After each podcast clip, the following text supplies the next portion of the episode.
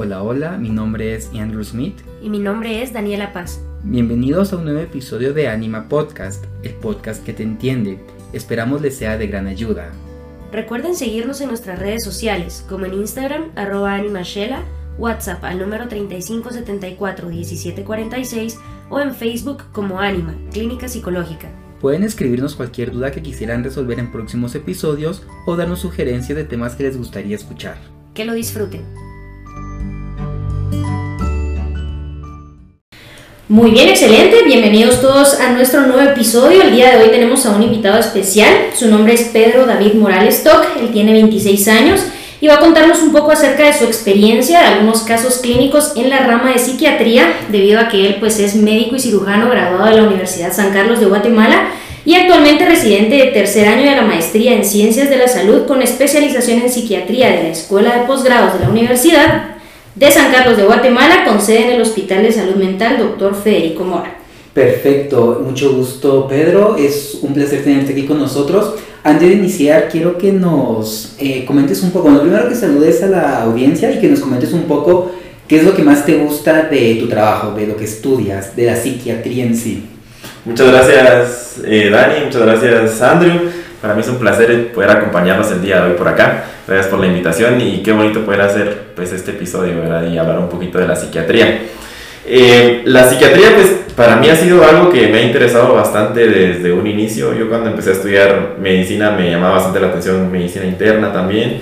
Pero al pasar por las rotaciones en el hospital me empecé a dar cuenta que había mucha deficiencia en el, en el tratamiento de, de la salud mental con los pacientes, ¿verdad? Había muchos pacientes que llegaban a la emergencia, por ejemplo, con intentos suicidas, que se tomaban un veneno, que se habían abarcado y llevaban de emergencia a los bomberos y pues los trataban nada más del lado médico, ¿verdad? Miraban eh, más que todo medicina interna, cirugía y pues una vez ellos se recuperaban, pues ya nadie miraba pues el lado de, de, la salud mental, ¿verdad? Nadie trataba pues ese intento suicida que habían tenido, los...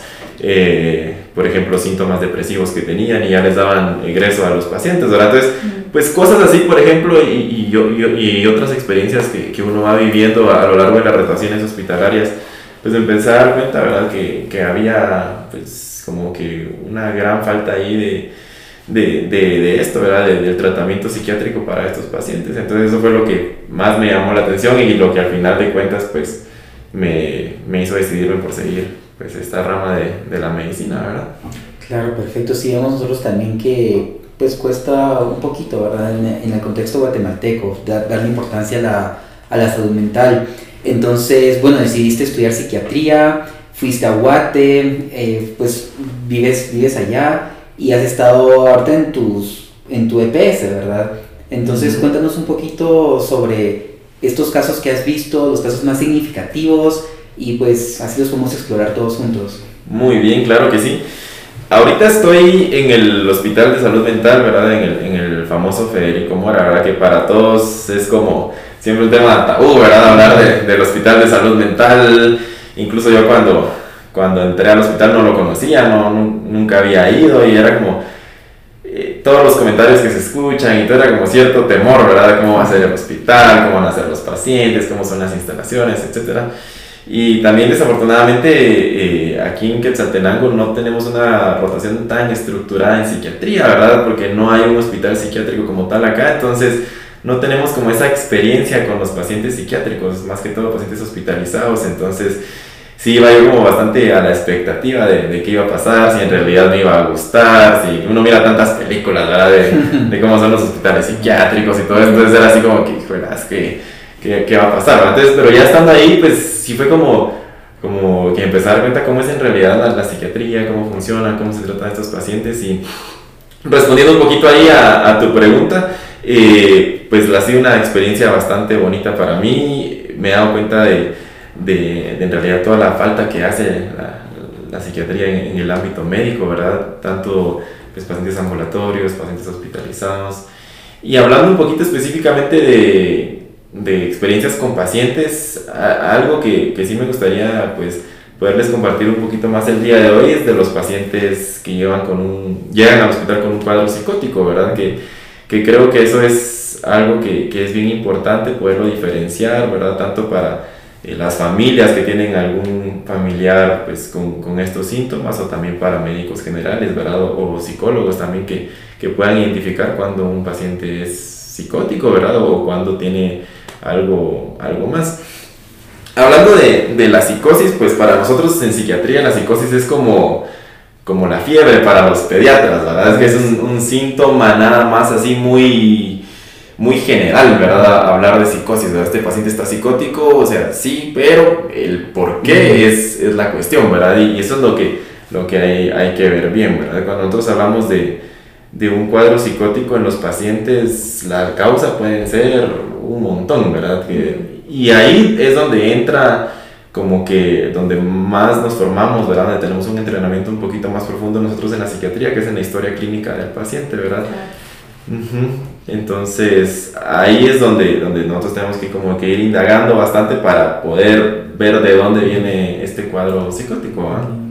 ¿Y cómo definirías tú en sí la psicosis? ¿Qué compone este cuadro? Gracias, Dani. Sí, a ver, me, adelanto un poquito ahí, me voy a explicar un poco más. Eh, y para que todos los que nos están escuchando nos entiendan, cuando hablamos de psicosis como tal, eh, primero tienen, bueno, vamos a dividirlo como en, en, tres, bueno, cuatro características bien importantes, ¿verdad? Que, que, es la psicosis. Primero hay una alteración en la sensopercepción, ¿verdad? ¿Esto qué quiere decir?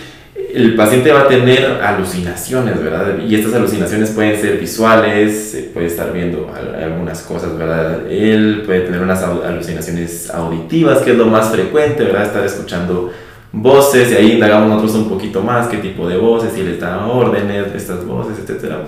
También van a haber alucinaciones olfativas, que se dan mucho, por ejemplo, en pacientes eh, que convulsionan, eh, y alucinaciones táctiles o hápticas se llaman, ¿verdad? Eh, que también se dan mucho, por ejemplo, en pacientes intoxicados por, por drogas. esa es una, ¿verdad? las alucinaciones. Por otro lado, tenemos también que hay un pensamiento desorganizado, hay comportamiento desorganizado también, y además de esto, hay ideas delirantes, ¿verdad? Y esto lo vemos bastante, bastante. El paciente mm, no es necesario que tenga eh, alucinaciones como tal para decir que está psicótico, sino que puede tener delirios, ¿verdad? Tener ideas delirantes. Y un delirio, para, también para explicarlo un poquito más y desglosarlo, pues un delirio va a ser una creencia o idea falsa de, de los pacientes, ¿verdad? Que ellos la van a tener pues bastante arraigada, ¿verdad? Y que la defienden y que si uno pues desconfronta un poquito, pues a los pacientes hasta les molesta, ¿verdad? Porque esto, ellos están como que eh, bastante, perdón. Convencidos. Exacto, totalmente convencidos y, y con, es bastante afectivo esto, ¿verdad? Que les puede preocupar, les puede dar miedo y algo que es bien importante del delirio es que no lo comparten con las demás personas, ¿verdad? No lo comparten con su medio, con su familia, con su contexto. Y además de esto, pues para ellos eh, esta idea pues falsa, ¿verdad? Es también pues algo como imposible, ¿verdad? o sea que uno a veces hay que comprobarlo un poquito, ¿verdad? Porque también hay veces que uno puede caer en el, en el error de creer que es una idea delirante cuando en realidad sí está pasando, ¿verdad? Entonces sí es... Aprender a diferenciar, ¿verdad? Exactamente. Entonces, pues estas son las características de, de la psicosis como tal, ¿verdad? Perfecto. Mencionabas también que eh, la psicosis tiene diferentes causas. Así como mencionabas, hacías la analogía de la fiebre para los pediatras. ¿Cuáles serían esas principales causas? O las que más se repiten. O las que más se repiten. Lo más frecuente que nosotros vemos en el hospital son pacientes con trastorno afectivo bipolar que llega a una fase de manía, ¿verdad? Y ahí es donde se psicotizan, inician con estos síntomas psicóticos. claro. Entonces imagino que este tal vez podría ser el primer caso en el cual podrías, eh, podríamos entrar en detalle, ¿verdad? Nos podrías contar de algún paciente en específico con, este, eh, con esta patología para, para que la desmenuzemos más. Claro que sí, me parece bien. Eh, bueno, vamos a ver, si hablamos de ahorita de pacientes bipolares, un caso que que me viene a la mente, que tal vez es un eh, caso un poco como que, que, llama más la atención, ¿verdad? Porque es como, como bastante increíble lo que pasó con, con este paciente. Eh, era un paciente que vivía en, en Estados Unidos, ¿verdad? Él, eh, desconocemos mucho lo que pasó antes de, de, de, su historia, cuando él estaba allá, pero él ya tenía, era de un país de Sudamérica, él, y vivía en Estados Unidos, tenía como 20 años de vivir allá. Y él, eh, pues al parecer ya había estado hospitalizado, pero desconocíamos nosotros su historia, su diagnóstico, su tratamiento que tenía previo, ¿verdad? Entonces nos llega a nosotros porque los lleva, lo lleva al hospital, la embajada del, del país donde, donde era el paciente, ¿verdad? Porque el paciente iba agitado, se había presentado a la embajada pues en la sala de espera gritando, que quería que lo atendieran, había empezado a quebrar algunas cosas. El guardia incluso lo, lo había intentado como, como detener, ¿verdad? Y, y, después el paciente se fue y al día siguiente nuevamente regresó a, a, lo mismo, ¿verdad? Pero él en, en, sus ideas, llevando después un poquito con él, él, él, iba como a pedir ayuda, ¿verdad? Porque, porque estaba en Guatemala, era extranjero, pero no se daba cuenta que en realidad estaba causando bastantes disturbios ahí en, en la embajada, ¿verdad? Entonces, pues ellos se comunicaron con nosotros, con el hospital, y pues lo llevaron y ya estando el paciente hospitalizado, pues nos dimos cuenta que él en realidad ya tenía muchísimos años de estar en Estados Unidos, ¿verdad? Mm. Entonces, para hacerles un poquito corta la historia, el paciente había estado ya pues con una historia previa, ¿verdad? De cambios en su estado de ánimo, que tenía episodios depresivos pues por algunas semanas, incluso meses, y después pues este, este estado de ánimo empezaba a elevarse y hasta un punto que empezaba con una fase de manía, ¿verdad? Que empezaba con hipertimia, que su estado de ánimo se empezaba a elevar mucho, ya no podía dormir, eh, empezaba a hacer muchas actividades y lo que empezaba con él era que empezaba a gastar mucho dinero, ¿verdad? Eh, y ya después de esto, pues empezó a planear un viaje, que dijo que quería viajar por toda América, ¿verdad? Y que, y que, ya ir a su país eh, natal en Sudamérica. Entonces, pues emprendió el viaje él, él solo, ¿verdad? por tierra, desde Estados Unidos, pasó por México. Y al llegar a Guatemala, pues él como pues en el camino iba invitando a bastantes personas, gastando dinero, gastando las tarjetas de crédito. Pues al llegar a Guatemala se quedó sin dinero, ¿verdad? Ajá. Y ya estando acá en el país, pues estaba bastante agitado, agresivo, hostil. Mm. Y entonces en el, ya evaluándolo en el hospital, pues sí tenía un cuadro pues psicótico como tal, como lo explicábamos hace un ratito, ¿verdad? Porque eh, el, el, delirio de él era que se comunicaba eh, telepáticamente con, con, otras personas, ¿verdad? Y que así lo estaban vigilando también. Entonces él tenía delirios que nos... hablando de delirios hay diferentes tipos, ¿verdad? Él tenía delirios persecutorios, ¿verdad? Entonces tenía estas ideas delirantes que lo estaban controlando, que, que, le controlaban los pensamientos y que telepáticamente también a él le daban órdenes, ¿verdad? De, de seguir con su viaje, ¿verdad? Y poder llegar a, a su destino, ¿verdad? A, a su país. Entonces, eh, es un caso como que bastante interesante que a mí me llamó mucho la atención y que al final pues sí tuvimos que hacer todo el, todo el trámite para, para hablar con la Embajada de Estados Unidos, encontrar a su familia y, y ya pues ya es más fácil que nos cuentan que que él ya había estado hospitalizado allá por el mismo cuadro de bipolaridad, con estos cambios bastante frecuentes, ¿verdad?, en, su estado de ánimo. ¿Ustedes supieron en algún momento si él tuvo como que un seguimiento y un tratamiento en Estados Unidos? Eh, sí, digamos que él tuvo, o, te refieres anteriormente a venir aquí a Guatemala o después? Antes de venir aquí a Guatemala. Ah, bueno, sí, había tenido, había, había estado con su tratamiento, había estado incluso hospitalizado. Y ya estaba diagnosticado. Ya estaba diagnosticado, pero no habíamos podido tener pues esa comunicación con la familia de él, ¿verdad? Desconocíamos pues. todos sus antecedentes. Toda la familia está en Estados Unidos. Exactamente, sus hermanos, eh, sobrinos de él. Él pues no estaba casado, no tenía hijos pero sí ya había tenido tratamiento para, para la bipolaridad, ¿verdad? Lo único es que, y que nos comentaba la hermana, era que dos meses antes de, de, que él haya emprendido su viaje había dejado de tomar su medicamento, ¿verdad?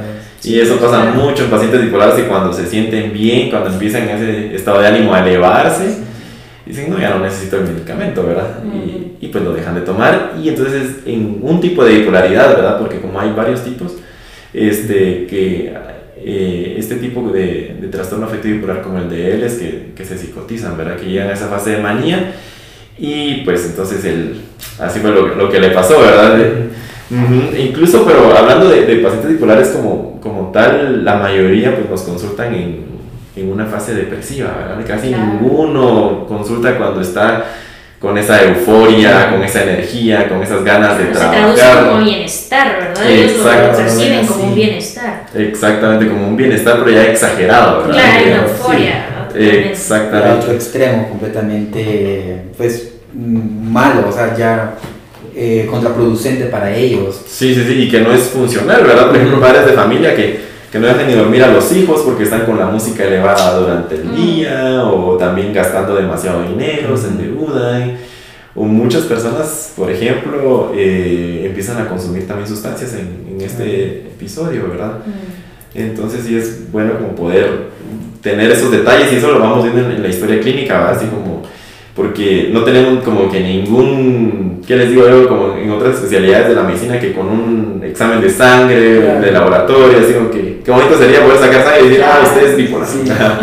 ah, sino que observación, ¿verdad? Exactamente. Y ayuda mucho la historia. En este caso, ustedes no contaban con sus antecedentes, con, con esa, toda la historia previa de cuánto tiempo estuvo, si incluso antes de estar hospitalizado ya había recibido algún tipo de de tratamiento, tal vez solo psicoterapéutico, eso como, eso como ayuda y no siempre se tiene ese, ese alcance, esa, esos contactos.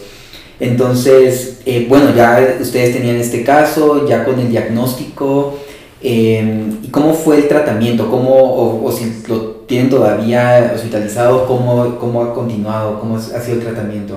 En un inicio, con este tipo de pacientes, cuando están muy agitados, están agresivos, eh, con tendencia también a, a, comportarse de manera violenta, ¿verdad? Eh, pues sí hay que... Lo, lo, primero, ¿verdad? Es darles un tratamiento intramuscular, ¿verdad? Porque pues no aceptan el tratamiento vía oral.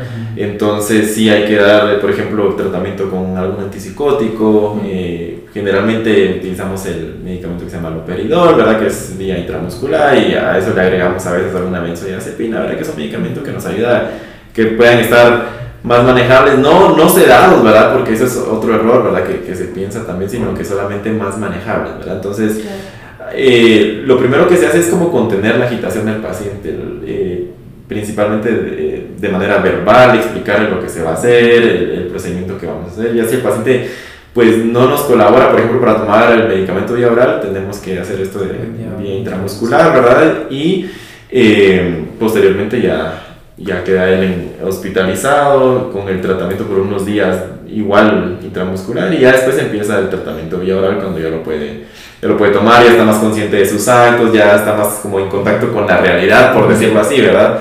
Entonces, ya después de esto, pues el tratamiento con él fue más que todo esto, ¿verdad? Eh, más que todo estabilizarlo farmacológicamente y ya después hacer todo el trámite para que él pudiera regresar a su país, ¿verdad? Ahora mencionas de que el medicamento lo que ayuda es que él esté como más apegado a la realidad. Al estar en este estado, ¿se aprovecha como para eh, tratarlo con, con, psicoterapia o se le, se limita a, medicamentos únicamente? En este estado, por ejemplo, de, de agitación, sin, solo nos limitamos al tratamiento farmacológico, ¿verdad? Ya cuando está más estable el paciente, cuando ya no está en esta fase de manía, ya podemos iniciar un proceso psicoterapéutico, ¿verdad? Pero si está muy agitado, mm, es incluso ah, peligroso, O sea, porque el paciente, si tocamos algún tema sensible para él, puede reaccionar de una manera agresiva. Entonces, sí, eh, principalmente bajamos esta agitación, que ya estemos tranquilos para que ya después podamos iniciar ya el proceso psicoterapéutico, ¿verdad? Y ya poder ver, por ejemplo, todo su contexto familiar, algunos problemas que él esté teniendo, ya poderlo ir trabajando ya más a largo plazo, ¿verdad? Pero principalmente estabilizarlo farmacológicamente. Y dentro de, digamos, los episodios maníacos, ¿es mejor tenerlo hospitalizado o siempre se da la, la libertad de, de tratar un proceso ambulatorio con el paciente? Eso va, va, a depender, ¿verdad? Por ejemplo, porque cada paciente es bien distinto, entonces hay que individualizarlo, ¿verdad?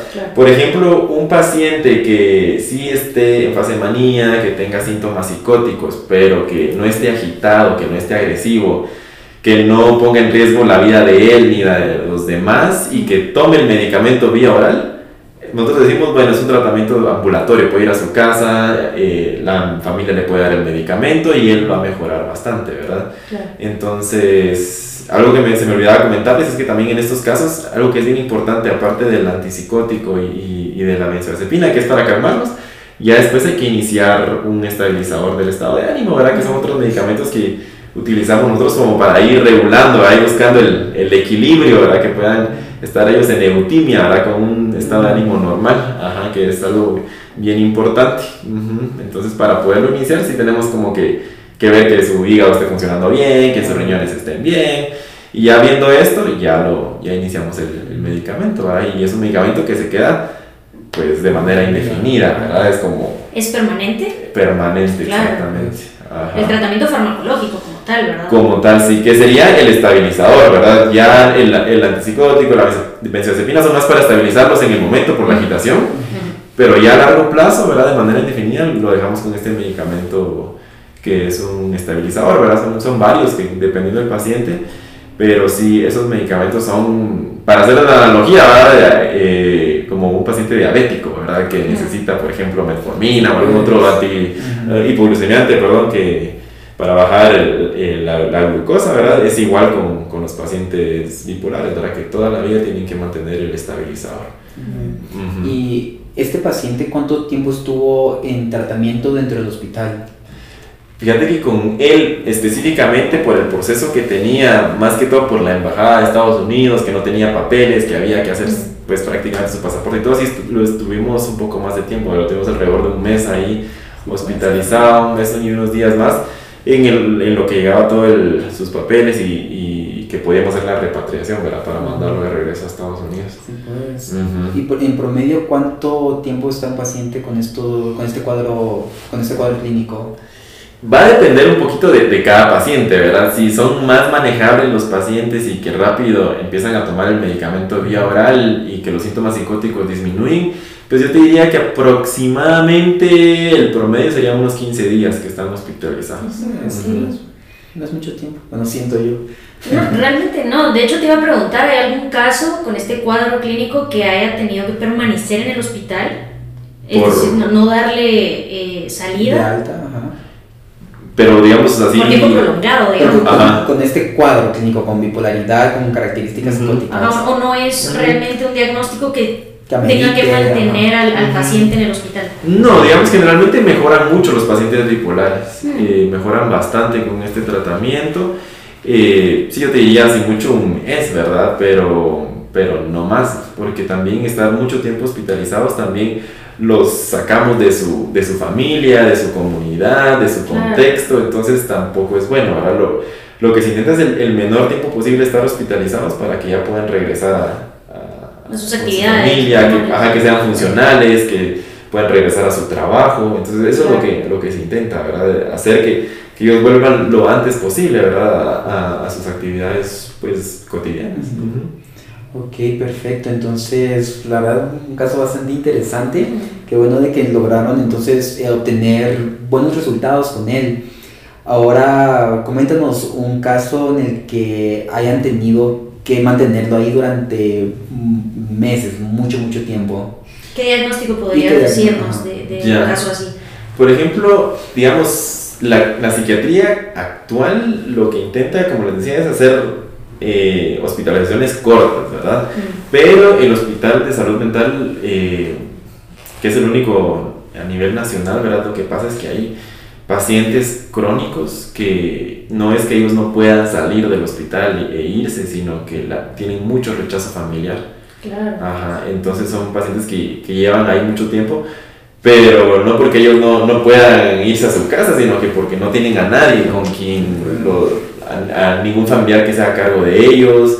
Por ejemplo, pacientes que ya tienen un déficit intelectual, que han sido convulsionadores por toda su vida, entonces necesitan a alguien que los ayude a alimentarse, a bañarse, a hacer sus actividades diarias, no pueden trabajar. Mm. Este tipo de pacientes son los que ya llevan mucho tiempo con nosotros, pero es por lo mismo del, del rechazo familiar, ¿verdad? Y y es bien triste porque incluso por parte de, de, trabajo social a veces los, los van a dejar a, sus comunidades, ¿verdad? Que, que, a veces están en, en, en, aldeas bien, bien metidas. Y cuando llevan al, al, paciente, ¿verdad? La familia como que ya nosotros no lo conocemos o no, lo, no lo queremos acá. Y es, es, una situación bien complicada. Entonces son los casos que tienen más, más tiempo. Incluso años, podríamos Sí, sí, sí, correcto. Y ese es un, un, tipo de pacientes, ¿verdad? Y otro tipo que tenemos en el hospital por mucho tiempo, que igual no es porque ellos estén mal, sino que también a veces eh, ingresan al hospital con una orden de juez.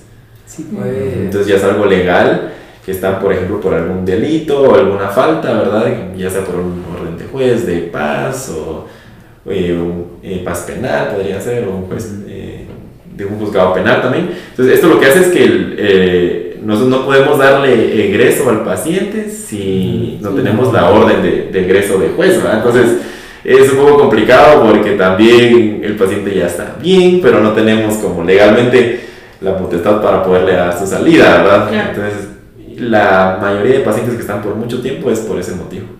Ajá. No es porque tengan casos muy complicados, digamos así, que, que no mejoren, ¿verdad? Muy bien, entonces, perfecto. Y bueno, también hablábamos, eh, bueno, dentro de una de las características de los trastornos psicóticos, bueno, una de las causas que mencionábamos podría ser esquizofrenia, ¿no?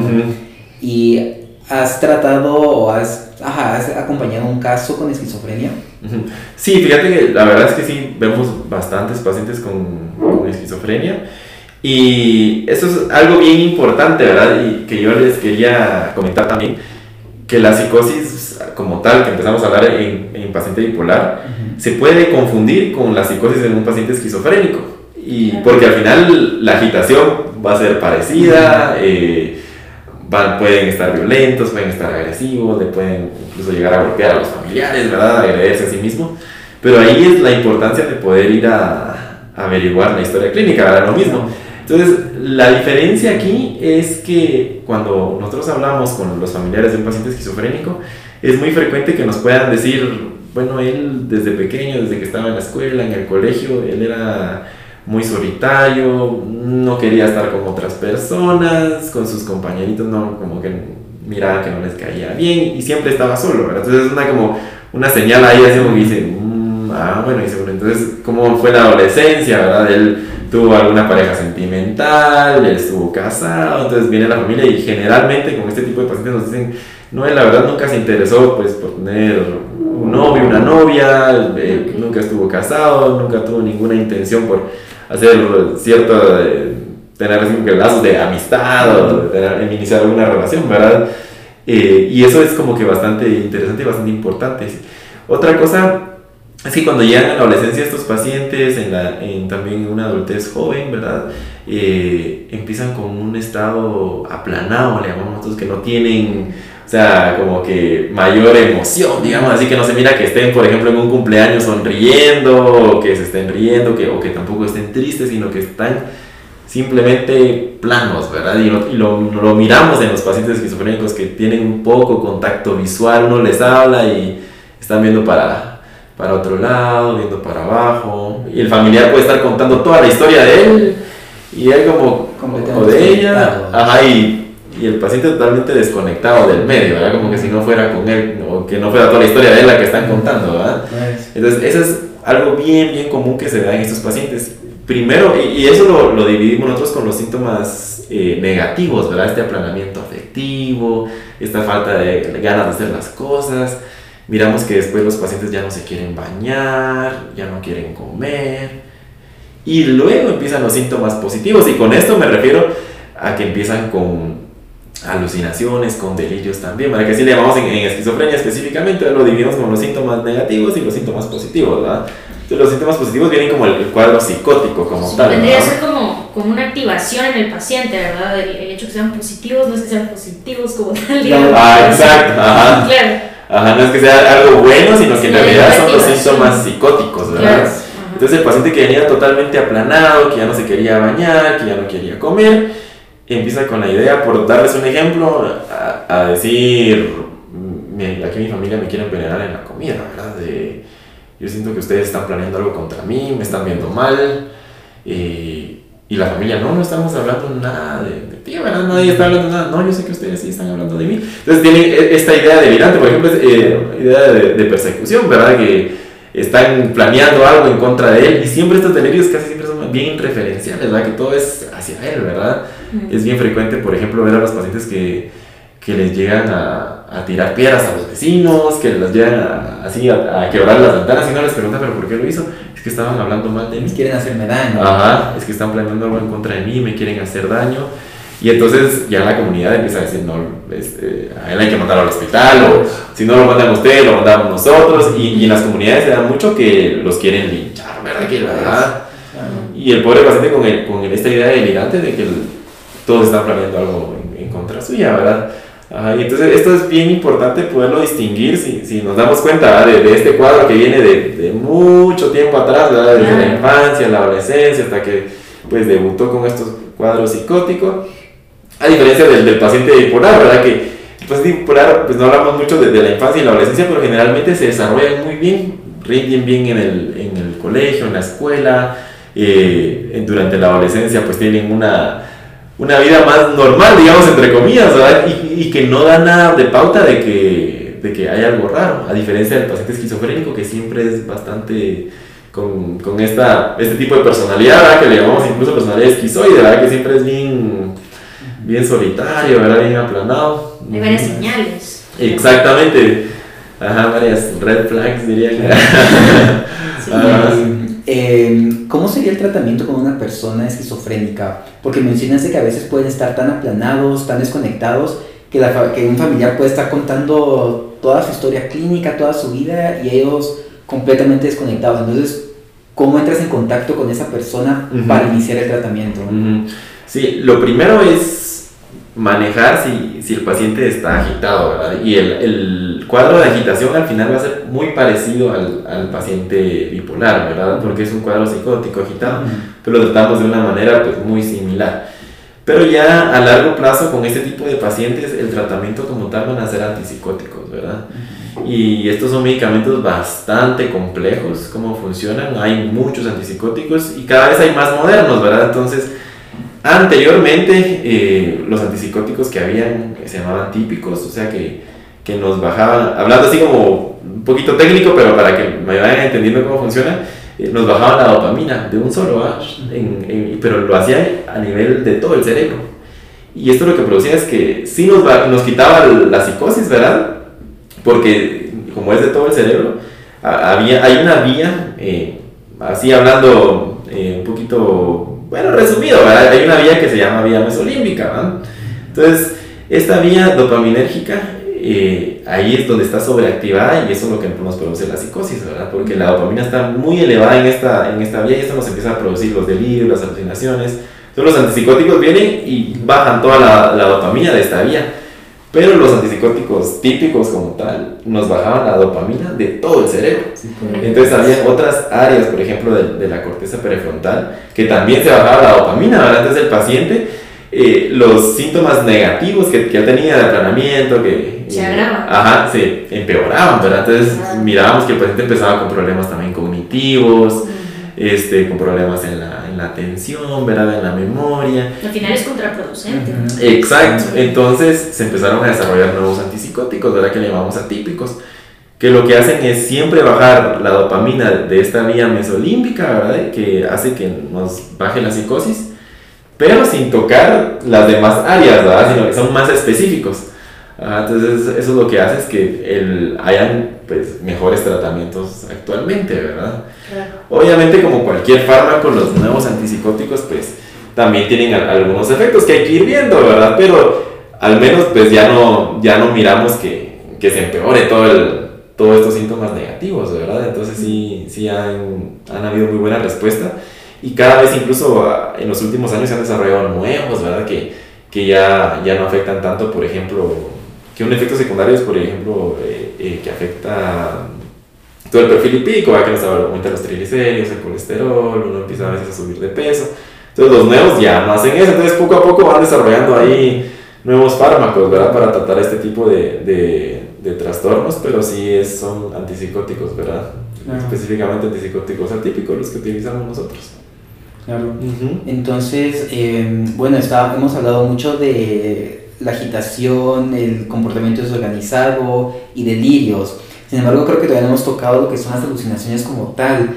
¿Han llevado algún caso donde ha presentado alucinaciones muy marcadas? Sí, digamos, en nuestro medio, y eso, hablando un poquito de, de, nuestro medio, de nuestro contexto latinoamericano, ¿verdad? las alucinaciones, también delirios, ¿verdad? pero hablando específicamente de las alucinaciones, los que más miramos son que tienen mucha relación con lo religioso. Mm. Ajá. porque es nuestro medio, ¿verdad? La religión está bastante metida en nuestra cultura.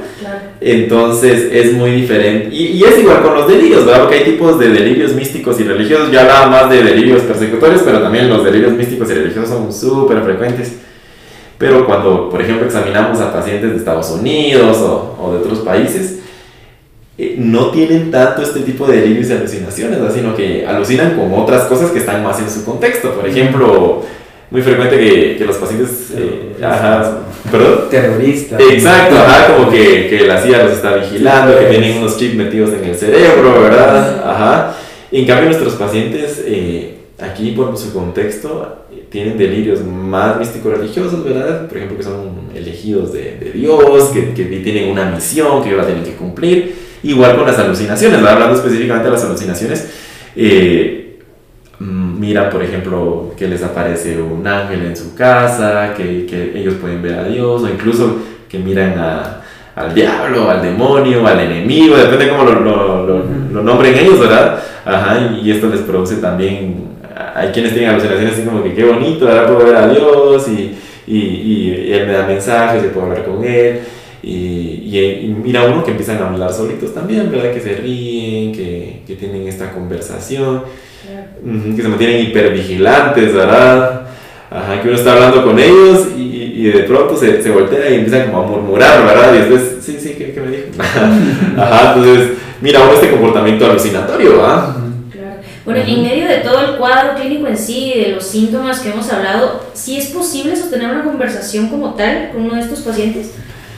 Sí, conversación, pero depende de qué te refieres con, con conversación, ¿verdad? Porque ellos siempre le van a responder a uno. Mm. Ajá, pero digamos, generalmente empieza a, notarse el delirio, ¿verdad? Cuando uno está hablando con ellos. Entonces empieza uno, por ejemplo, a preguntarle cualquier cosa, ¿verdad? Y de pronto, pum, sacan su, su delirio a, a flor de piel, ¿verdad? Y lo que hacemos nosotros eh, no es confrontar su delirio, porque eso también nos entra en conflicto, ¿verdad? Porque uno no va a venir y decirles eso no existe, lo que usted me está diciendo son mentiras, porque el paciente entra en conflicto y empieza a defender su, su idea delirante, ¿verdad? Entonces lo que hacemos es como meternos un poquito en el, en el delirio, así como, como dicen normalmente, así seguir la corriente, ¿verdad? Y eso es lo que, lo que hacemos bastante para ir, para así como que hablando un poquito de la psicopatología, indagar un poco más, ¿verdad? ¿Cómo es el delirio? ¿Qué características tiene? ¿Cómo son estas alucinaciones, ¿verdad? Si estas voces le dan órdenes, si le dicen qué hacer, o si las alucinaciones también eh, no solo son visuales, sino auditivas, ¿verdad? Y entonces ir indagando un poquito más, ¿verdad? Y todo esto, eh, conocer todo esto, te ayuda en el diagnóstico, claro está, ¿verdad? Pero en el tratamiento también. ¿O, es, ¿O realmente no es completamente necesario ya para tratar? digamos en el tratamiento como tal, no tanto, ¿verdad? porque al final el tratamiento va a ser el mismo, pero más que todo nos ayuda para estar más seguros de, del diagnóstico, como es un paciente esquizofrénico, pero eso se, se complementa mucho con toda la historia clínica, ¿verdad? Y donde hacemos más este como, como este examen, ¿verdad? De, de, todo el delirio, de todas las características de las alucinaciones, es en el examen mental como tal, que lo hacemos con todos los pacientes, ¿verdad? Entonces ahí es donde nosotros en, como dividimos el examen mental, es donde en el área de, de pensamiento y ciencia de percepción es donde eh, ponemos todas las características que vemos, ¿verdad? Porque cada paciente tiene sus propios delirios, ¿verdad? Sus propias alucinaciones, ajá, entonces por eso es donde nosotros lo, lo, podemos apuntar y todo para que ya el siguiente psiquiatra, por ejemplo, que lo vea, ya sabe así como que cómo son sus delirios, cómo son sus alucinaciones y poderles dar el seguimiento, ¿verdad? Yo creo que es más, más para esto, para cuando uno, por ejemplo, dos, tres meses después de verlo, uno puede preguntar, mira, uno, ah, tiene delirios tal entonces uno indaga un poquito más por ahí y ya uno mira que el paciente ya ha disminuido esa idea de delirante, ¿verdad?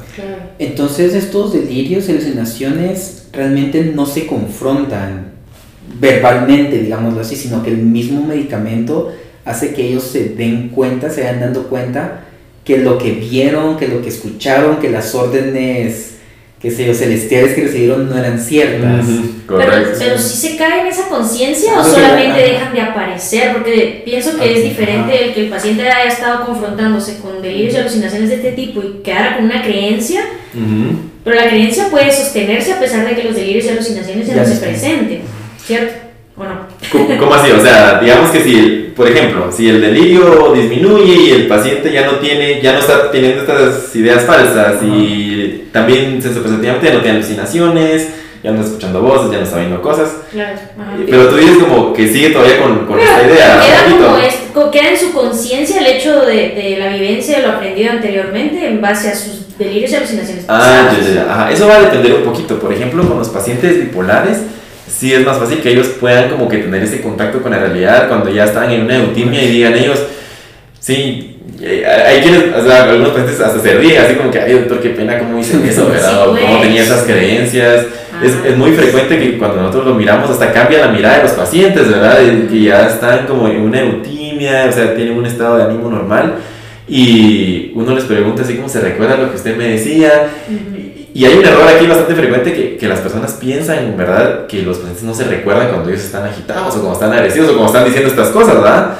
Porque como ya están normales, uno piensa que ellos no se van a recordar de todo lo que hicieron, pero en realidad sí se recuerdan, ¿verdad? Entonces, por- eh, hay muchos pacientes bipolares que dicen, ay, sí, que, qué pena, doctor, como, como vine así, ¿verdad? Como, y, ay, qué pena con mi familia, porque yo vendí todo lo de mi casa, yo vendí la licuadora, la refri, la claro, tele. Ya caen en, en cuenta. ¿no? Ajá, de- ajá.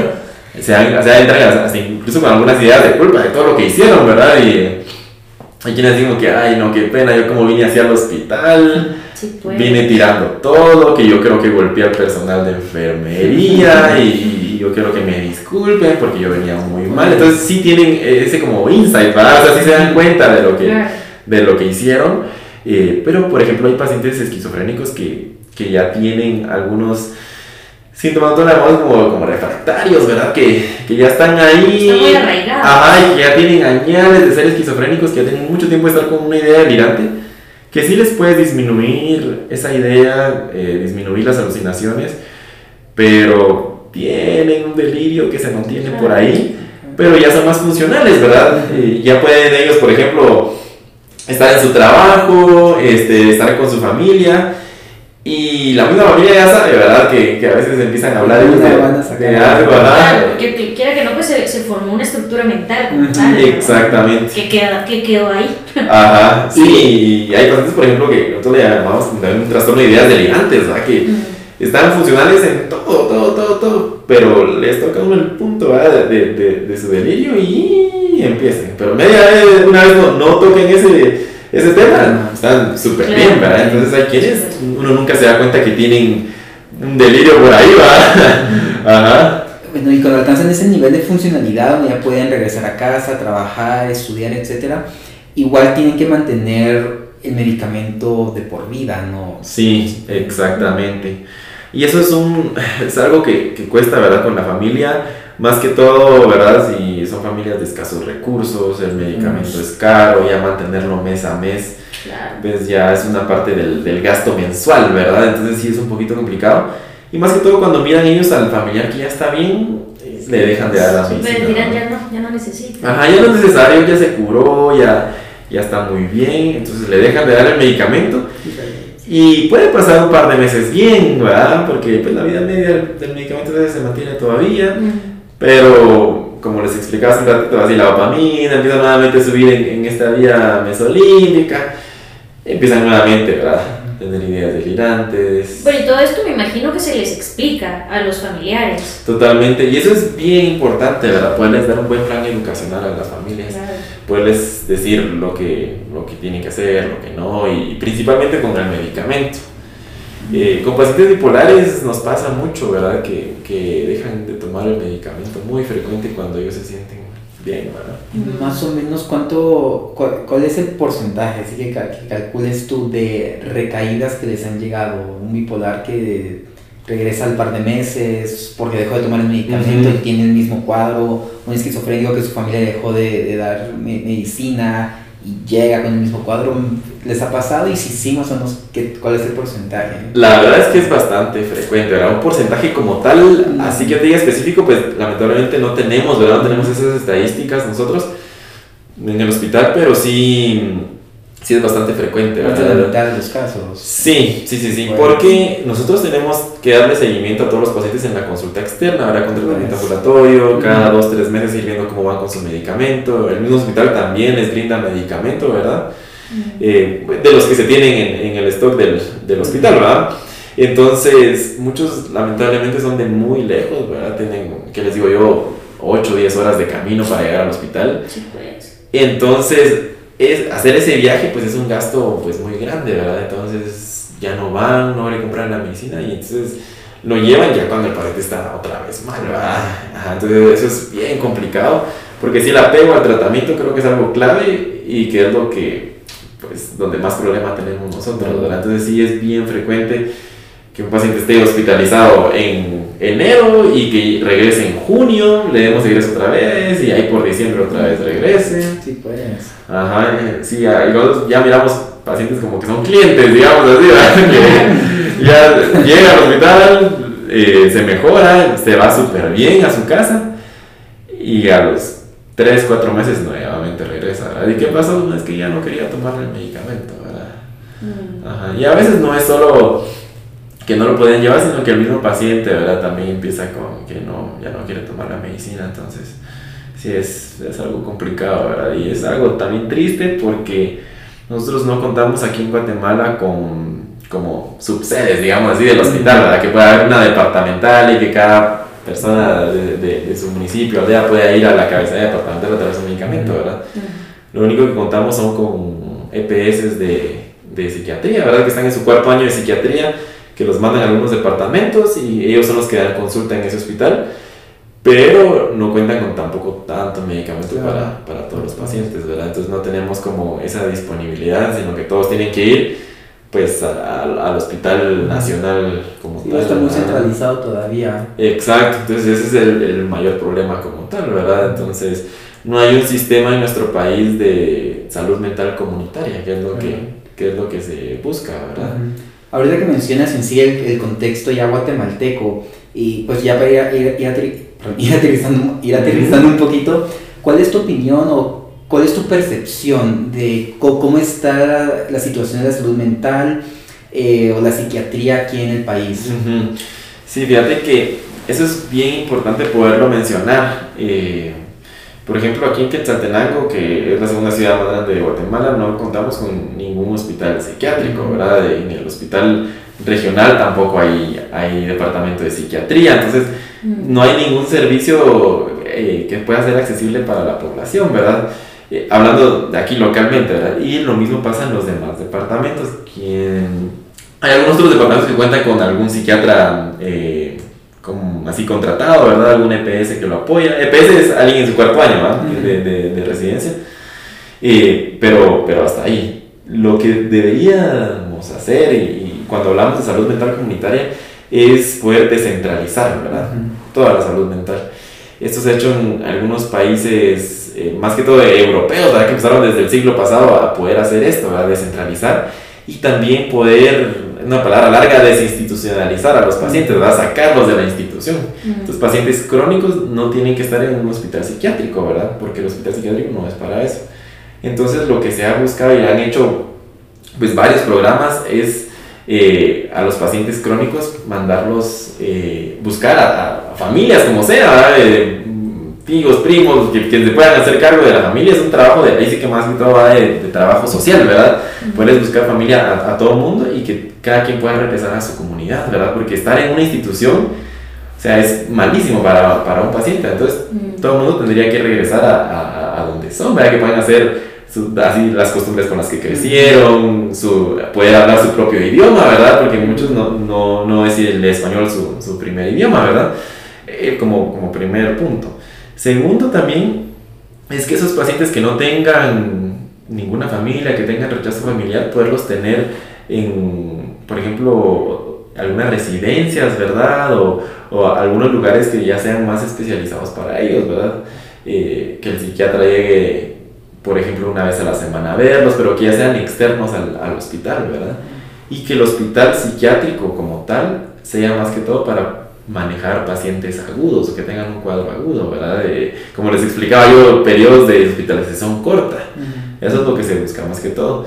Y aparte, también en hospitales eh, generales, ¿verdad? Por ejemplo, Hospital San Juan de Dios, Hospital Roosevelt, el Hospital Regional de aquí de Quetzaltenango, eh, que haya un departamento de psiquiatría y que ellos puedan tener hospitalización ahí, ¿verdad? Porque lo que pasa aquí en Guate es que un paciente cuando necesita, un paciente psiquiátrico como tal, necesita ser hospitalizado, no lo refieren a nosotros y lo tenemos que ingresar en, en, salud mental, en el Federico Mora, porque no hay hospitalización en, en, los demás. departamentos.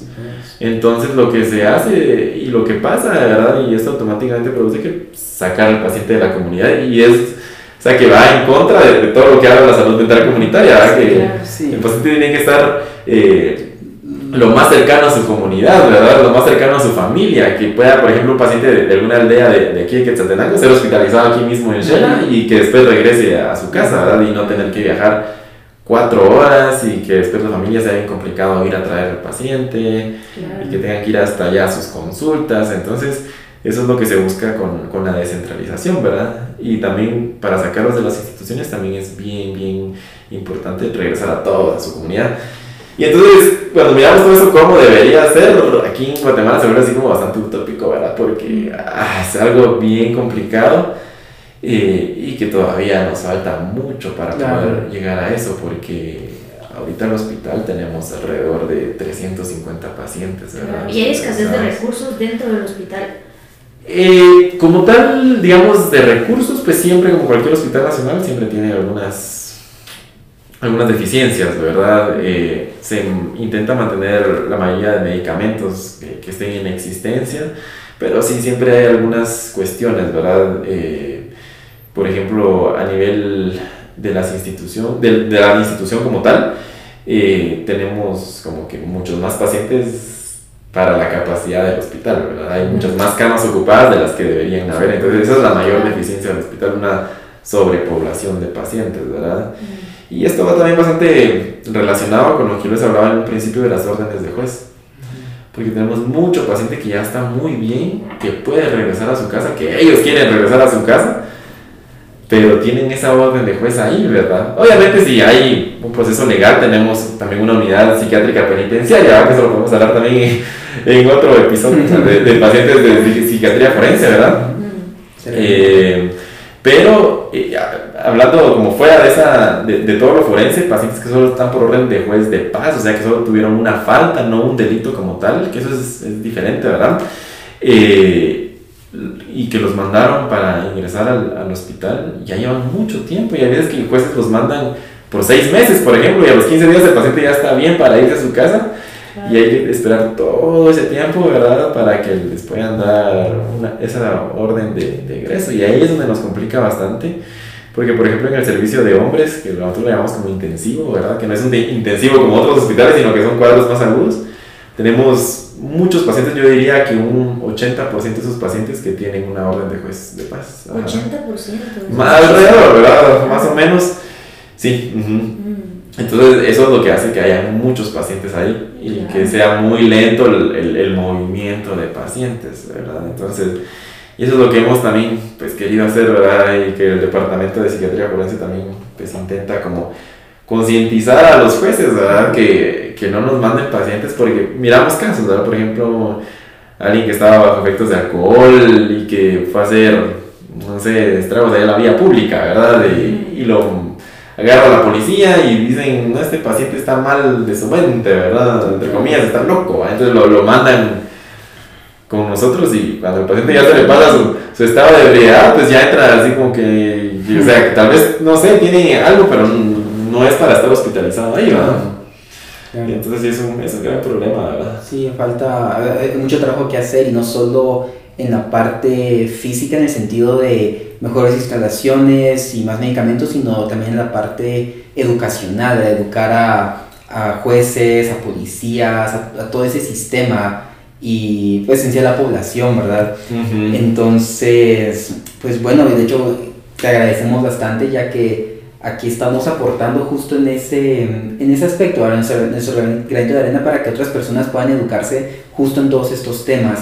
Entonces, y bueno, Pedro, te agradecemos de nuevo por tu, por tu colaboración, por tu participación, por tu tiempo y pues por toda la información que nos diste que creo que es de bastante interés para, para varias personas. Entonces, Sí, muchas, muchas gracias de nuevo, ¿verdad? Gracias por, por tu experiencia, porque es muy enriquecedora. Y pues esperamos también que a todos les haya gustado el episodio. Platicamos en la próxima.